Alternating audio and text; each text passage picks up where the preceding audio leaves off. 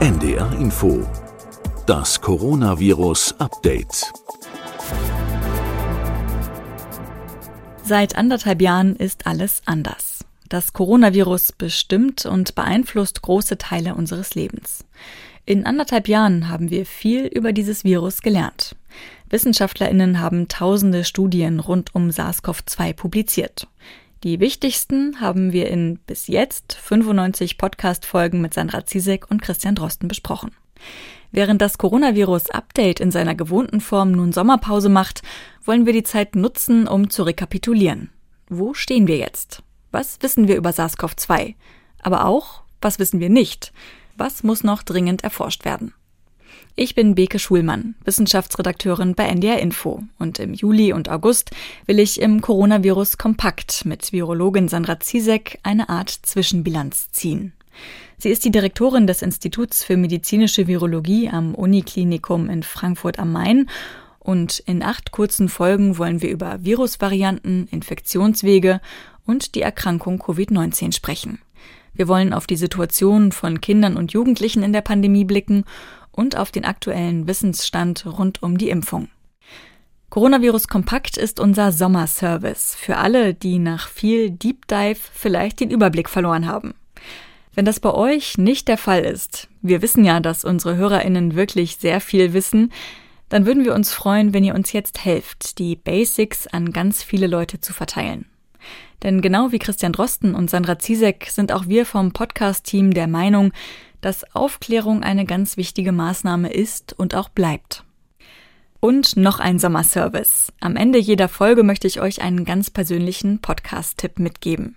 Vielleicht habt ihr ja im Sommer auch ein bisschen Zeit, um euch in verschiedenen Podcasts mal ein bisschen umzuhören.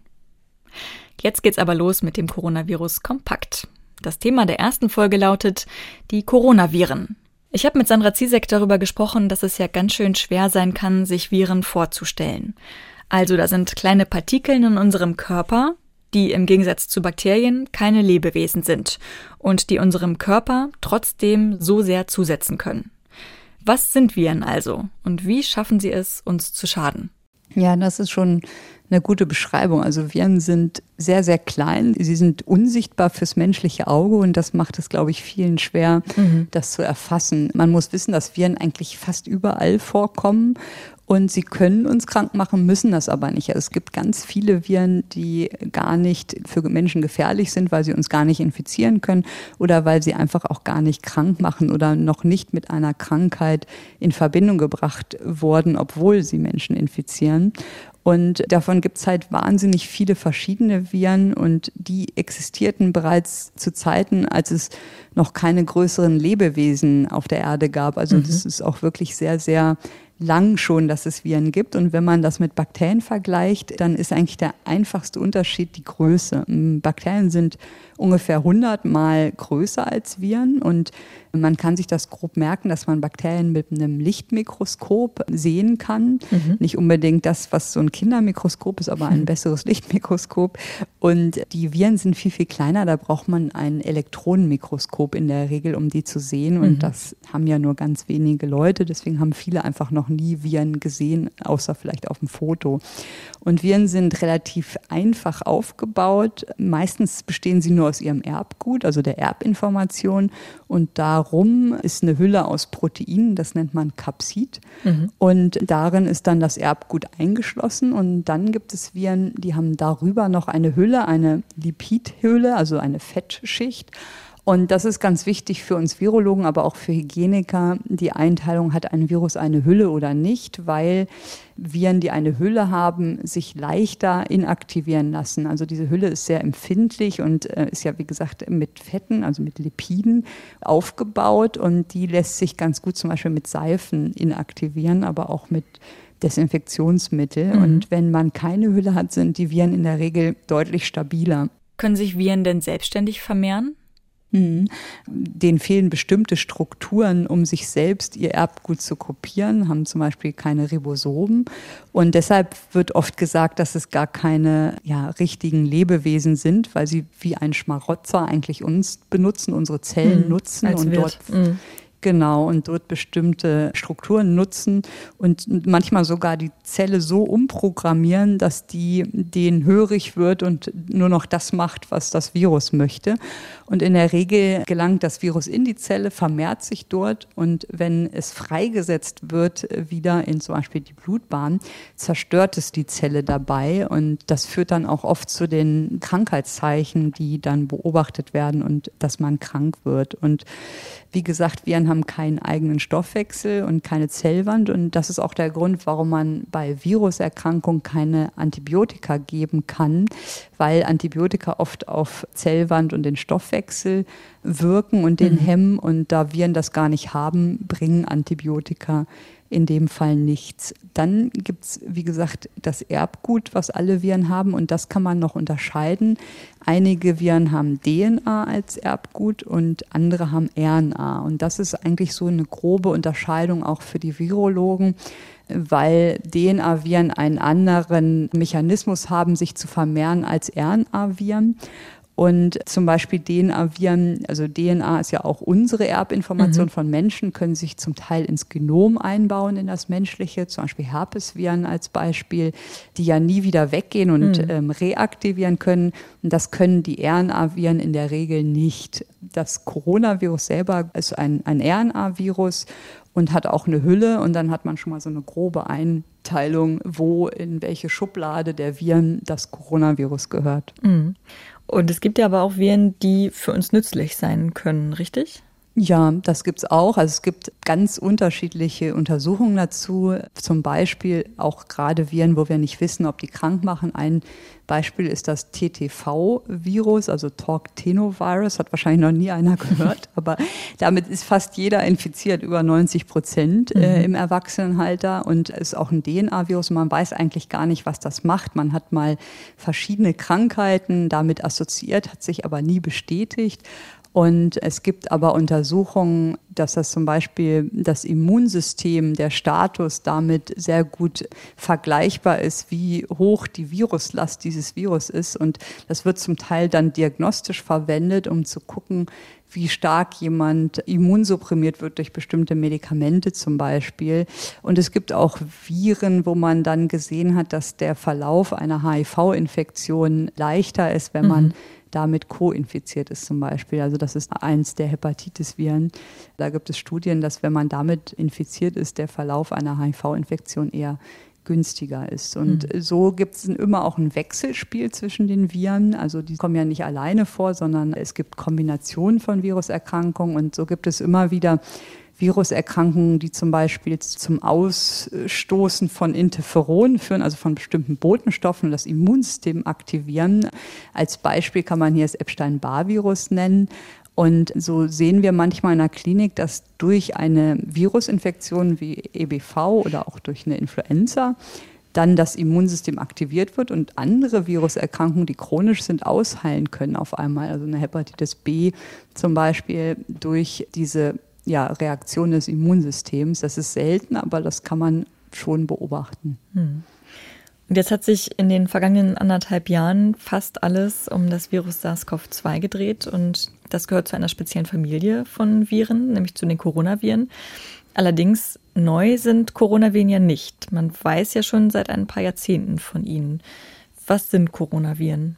Coronaviren sind erstmal RNA-Viren mit einer Hülle. Sie gehören zu den größten RNA-Viren also haben relativ viel Erbinformationen. Das kodiert für ungefähr 30.000 Basen. Also es ist ein relativ großes Virus. Und zu der Familie gehören ganz viele verschiedene Coronaviren, die auch eine ganze Reihe unterschiedlicher Erkrankungen auslösen können. Nicht nur beim Menschen, sondern es gibt Coronaviren bei Säugetieren, Nagern, Vögeln. Zum Beispiel eine bekannte Erkrankung ist ja oft bei Katzen, das FIP. Das ist auch ein Coronavirus mhm. und sind ja, sage ich mal, beim Menschen typische Erkältungskrankheiten und aber auch Durchfallerkrankungen können auf Coronaviren zurückgeführt werden. Und viele fragen sich ja oft, wo der Name herkommt. Mitte der 60er Jahre wurde das Coronavirus identifiziert mhm. und man hat den Namen gewählt aufgrund des elektronenmikroskopischen Bildes. Und zwar sieht das Virus so aus, als hätte es so einen Kranz wie so eine Sonne um sich herum, mhm. um, um das Kapsid. Und das sieht aus wie eine, wie eine Krone oder wie ein Kranz. Und Corona mhm. ist ja lateinisch die Krone mhm. und deshalb hat das seinen Namen bekommen aufgrund seines Aussehens. Und wir kennen ja bereits vier bekannte Coronaviren, die einfach zu Erkältungskrankheiten führen. Das ist NL63, 229E, OC43 und HKU1. Und die sind verantwortlich für regelmäßige ja, Erkältungskrankheiten, Epidemien, vor allen Dingen im Kleinkindalter, so typisches Kindergartenalter von drei bis fünf Jahren. Da hat die eigentlich jeder mindestens einmal durchgemacht. Hm. Sie haben jetzt schon gesagt, die können harmlosen Schnupfen auslösen. Nun ist allerdings das Coronavirus SARS-CoV-2 bei uns aufgetaucht und hat unser gewohntes Leben ja erstmal komplett lahmgelegt. Was macht diesen Erreger denn so problematisch?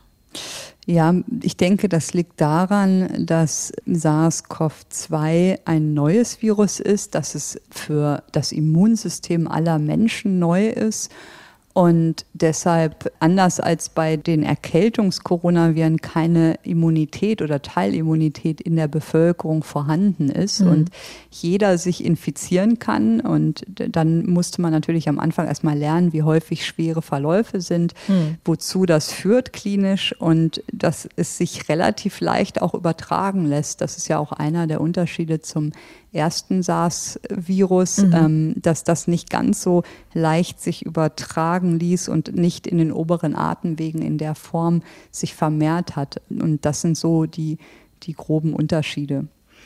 Wie entstehen denn allgemein neue Krankheitserreger überhaupt? Ja, also erstmal kann man zu neuen Krankheitserregern an sich sagen, dass die einfach immer wieder entstehen. Das ist ja jetzt gar nicht so besonders, gerade wenn man in die Geschichte der Pandemien schaut. Und es passiert einfach immer wieder, dass so ein Virus die biologischen Artgrenzen überspringen kann, indem es auf einmal, obwohl es vorher im Tier zum Beispiel sich vermehrt hat, Menschen infizieren kann. Und das passiert einfach immer wieder und wird auch weiterhin immer wieder passieren. Und ein schönes Beispiel ist auch das Zika-Virus. Das kennen viele ja noch aus den Fällen in Brasilien vor wenigen Jahren.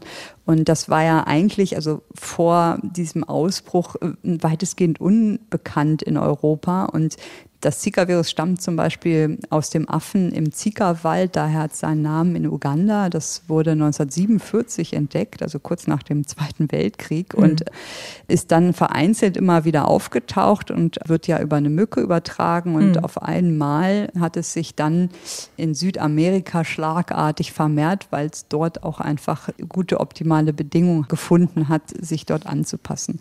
Bei SARS-1 war es so, dass es auch zu einem Übertritt zu einem anderen Wirt kam. Und das hat man erst so ungefähr 2013 äh, veröffentlicht, also zehn Jahre nach der Pandemie dass Viren gefunden wurden, die ganz verwandt sind mit dem SARS-1-Virus in sogenannten Hufeisennasenfledermäusen, die mhm. in Südchina in Höhlen leben. Und die Vermutung ist, dass SARS-1 eigentlich aus diesen Fledermäusen stammt und dann durch einen Zwischenwirt, wahrscheinlich sind das Schleichkatzen, übertragen wurde auf den Menschen. Und man muss dazu wissen, dass diese Schleichkatzen in China als Delikatesse gelten und das natürlich immer eine Gefahr ist, wenn man sehr eng den Kontakt hat zwischen Tier und Mensch, dass so ein Virus überspringen kann. Das ist immer auch ein, eine Gefahr. Also die Nähe Mensch-Tier führt dazu, dass es neue Krankheitserreger gibt, die mhm. überspringen, aber auch Reisen und die Globalisierung. Also das geht ja. heute alles viel schneller, bis es dann auf einem anderen Teil der Welt ankommt. Und wenn man nochmal SARS-1 anschaut, ist das eigentlich sehr, sehr spannend, die Geschichte dazu. Und zwar gab es im Februar 2003 einen Professor, der einen, einen Patienten behandelt hatte mit einer damals ja noch mysteriösen Atemwegserkrankung und der hatte Symptome einer Lungenentzündung. Und dieser Professor war dann im Hotel in Hongkong und hat sich nicht gut gefühlt und ist dann wohl im Fahrstuhl gefahren und wollte auf sein Zimmer und dort hat er im Fahrstuhl dann andere Reisende getroffen aus den USA. Aus Kanada war eine Frau mit im Lift und das hat man dann alles, sage ich mal, nachbeobachtet. Mhm. und die sind dann auch im Verlauf leider beide verstorben. Und im Flur hat er dann noch Stewardessen aus Singapur getroffen und auch der Professor ist im, im Weiteren verstorben. Und dann gab es einen Arzt aus Singapur, der diese Stewardessen behandelt hatte. Und mhm. der ist dann nach Frankfurt geflogen oder geflogen worden und hat dann aber schon auf dem Flug informiert, dass er Kontakt hatte und dass er ja wohl erkrankt ist und mhm. ist ja dann auch sofort hier im, im Frankfurt in Quarantäne auf die Sonderisolierstation gekommen, hat auch überlebt. Und da aus diesem Patienten, aus dem Arzt aus Hongkong, ist ja dann auch das Virus identifiziert worden. Da ist ja auch einer der Hauptbeteiligten, Christian Drosten gewesen, mhm. der auch der Erstautor der Veröffentlichung ist. Und da hat man dann das Virus in Zellkulturen nehmen können in Frankfurt und hat das in Hamburg, wo damals der Christian Drosten war, untersuchen können und konnte dann zeigen, dass das ein Coronavirus ist. Mhm. Aber das zeigt auch, dass mit den Fliegern dann, die aus Hongkong gestartet sind, sich das Virus weiter verteilt hat, nämlich ja. nach Kanada, nach Vietnam, nach Frankfurt und nach Singapur und wie schnell das gehen kann, wenn man da nicht ja schnelle Maßnahmen trifft. Und so ähnlich ist es ja auch beim SARS-Coronavirus-2 gewesen. Genau, zu Anfang der SARS-CoV-2-Pandemie wurde ja häufig auch der Vergleich gezogen zur SARS-Pandemie in den Jahren 2002, 2003. Die verlief aber noch vergleichsweise mild mit rund 800 Todesfällen weltweit. Das heißt, weitaus weniger Menschen sind gestorben als in dieser Pandemie. Und nach wenigen Monaten war die Pandemie dann auch schon wieder vorbei. Worin unterscheiden sich die Erreger? Also warum ist der Verlauf dieser Pandemien so unterschiedlich? Genau, also Sie sehen schon anhand des Outcomes, sage ich mal, dieser mhm. Patienten oder dieses Falles im Fahrstuhl, dass die meisten verstorben sind. Also es hat eine mhm. sehr hohe Mortalität von 10 Prozent dieser Erkrankung gehabt. Und das ist natürlich beim SARS-Coronavirus 2 zum Glück viel niedriger. Und das Besondere ist auch, dass SARS-CoV-1 eher in, in der tiefen Lunge sich vermehrt hat und deshalb die Ansteckung ein wenig geringer war. Und sie mhm. konnten diese Patienten einfach, wenn die erkrankten, sehr leicht isolieren und identifizieren, also erkennen, weil die ja auch Symptome hatten. Also die mhm. haben ja die gemerkt, nicht asymptomatisch erkrankt. Mhm. Genau. Und das ist der Grund, warum die Eindämmung von SARS-Coronavirus 2 nicht gelungen ist oder nicht mehr gelingen wird, weil sich das viel weiter verteilt hatte. Und beim SARS-Coronavirus 1 die, die Infizierten viel leichter zu erkennen waren und dann natürlich leichter auch zu isolieren waren. Und dadurch konnte man das ganz gut dann relativ schnell eindämmen, indem man alle ja, Erkrankten isolieren konnte und dem Virus einfach nicht mehr die Möglichkeit gegeben hat, äh, ja einen neuen Wirt zu finden. Hm. Jetzt haben während der aktuellen Pandemie in den vergangenen Monaten Wissenschaftlerinnen und Wissenschaftler überall auf der Welt an diesem Virus geforscht. Sie haben unzählige Studien veröffentlicht und ich weiß, das ist sehr schwer, aber können Sie uns mal vielleicht grob zusammenfassen, was hat die Wissenschaft seit Anfang 2020 über SARS-CoV-2 gelernt? Also was wissen wir und was muss noch erforscht werden? Ja, so ganz grob haben wir natürlich gerade am Anfang fast jeden Tag etwas über das Virus gelernt. Wo vermehrt sich das Virus im Körper? Wie wird es übertragen, dass da Aerosole eine große Rolle spielen, dass es diese Superspreader-Events gibt, dass es auch eine symptomlose Übertragung gibt. Wir haben viel über die klinischen Verläufe gelernt, über Behandlungsmöglichkeiten, dass zum Beispiel Cortison, also das Dexamethason einen Effekt hat. Wir haben Impfstoffe, die sehr gut wirksam sind gegen das Virus, wissen, wie das Virus aufgebaut ist. Wir haben auch gelernt, dass es Long-Covid gibt, mhm. aber das ist, glaube ich, auch eine der größten Dinge, die noch zu erforschen sind, ist, was ist Long-Covid, wie kommt es dazu und wie kann man es dann, wenn man das weiß, natürlich auch behandeln. Und was auch noch ganz dringend fehlt, sind eigentlich antivirale Medikamente für die Frühphase. Das heißt, dass man direkt, wenn man weiß, man ist infiziert, einfach eine Tablette nehmen könnte und dadurch schwere Verläufe verhindern könnte. Das fehlt einfach noch. Das ist aber, denke ich mal, ganz normal, weil die Entwicklung von Medikamenten sehr lange dauert. Und ganz viele offene Fragen sind natürlich auch noch zur Immunität. Also wie häufig kommt es zu einer erneuten Infektion, wenn ich die Erkrankung hatte oder wenn ich geimpft bin? Wie lange halten die Antikörper? Und das sind noch so offene Fragen. Soweit die erste Folge im Coronavirus Kompakt, unserem Sommerprogramm im Podcast-Kanal. In insgesamt acht Folgen werde ich mit Sandra Zizek über die zentralen Aspekte der Pandemie sprechen. Für alle, die nach sehr viel Deep Dive vielleicht den Überblick verloren haben. Und daher auch unsere Bitte. Schickt den Link zu diesen Kurzfolgen gerne im Bekanntenkreis rum. Denn Aufklärung ist und bleibt eine ganz wichtige Maßnahme in dieser Pandemie. Und wie schon am Anfang versprochen, möchte ich euch jetzt gerne noch einen anderen Podcast ans Herz legen, nämlich unseren NDR Wissenschaftspodcast Synapsen. Den möchte ich besonders allen empfehlen, die noch mehr Lust auf Wissenschaft haben. Inzwischen sind 35 Folgen erschienen, in denen geht es auch immer mal wieder um Corona-Themen, aber zum Beispiel auch um Traumforschung, Lichtverschmutzung und Umwelthormone. Wissenschaftsjournalistinnen berichten von ihren Recherchen, aber auch über ihre Leidenschaft für ihr Spezialgebiet.